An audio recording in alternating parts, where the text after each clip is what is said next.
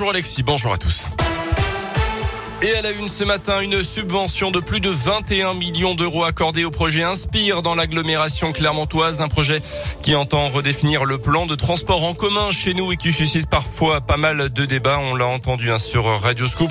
Le Premier ministre Jean Castex l'a annoncé hier au total 900 millions d'euros pour d'autres projets en France concernant les transports, une subvention qui ira donc notamment chez nous au projet de bus à haut niveau de service. Inspire également bénéficié de quatre bonus financiers attribués au projet apportant une réponse particulièrement favorable à la desserte des quartiers liés à la politique de la ville, à l'utilisation de véhicules routiers zéro émission, à l'amélioration de la qualité de l'air ou encore à la mise en œuvre d'une politique d'urbanisme ambitieuse.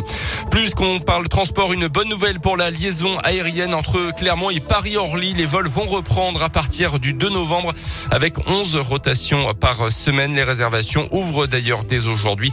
Premier départ de Clermont à 6h25 donc ce 2 novembre. C'est Amélia qui assurera les vols après le retrait d'Air France pendant la crise sanitaire. Dans le reste de l'actu, un escroc du Puy-de-Dôme jugé pour avoir arnaqué des personnes âgées vulnérables en leur vendant au prix fort des produits bas de gamme.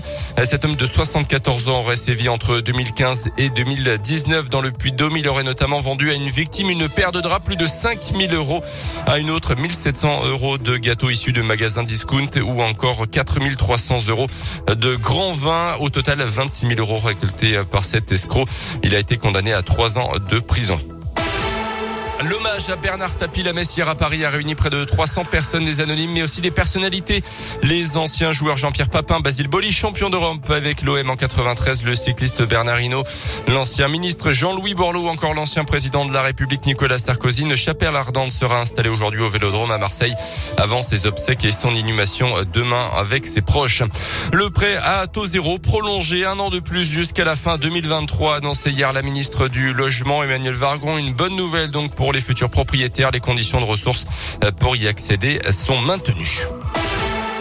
Du soleil et surtout pas de pluie dans la région. C'est la tendance météo pour les prochaines semaines après les trompes d'eau du week-end dernier où il est tombé quasiment l'équivalent d'un mois de pluie sur la seule journée de dimanche à certains endroits. Pas de panique, la tendance des prochains jours est très positive.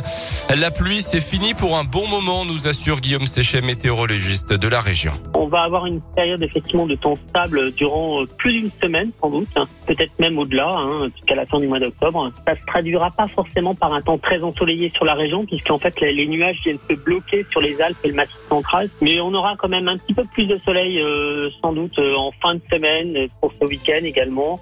des températures qui restent un petit peu basses pour la saison, il est vrai. Hein. Mais bon, en tout cas, ce sera quand même beaucoup plus agréable qu'au cours du week-end dernier, puisqu'on a vraiment eu un temps absolument épouvantable.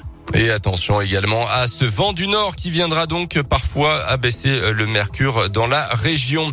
Le foot avec Belgique-France ce soir, demi-finale de la Ligue des Nations. De la Ligue des Nations, le match se joue à Turin en Italie. Coup d'envoi de la rencontre à 20h45. Dans l'autre demi-finale hier soir, l'Italie a été battue par l'Espagne de Buzyn. La finale se jouera dimanche. Merci beaucoup Colin. Qu'est-ce que vous voyez comme pronostic ce soir pour le match Belgique-France?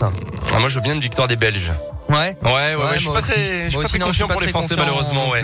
Alors bah j'espère se tromper. Ouais, voilà, exactement. Évidemment. Euh, comment ça se passe du coup S'il y a nul, il y a prolongation, je suppose? Euh, bah oui, oui, il y a prolongation, de hors penalty aussi, euh, voilà. Bon, bah il va y avoir nul et on va perdre au penalty. Ah bah.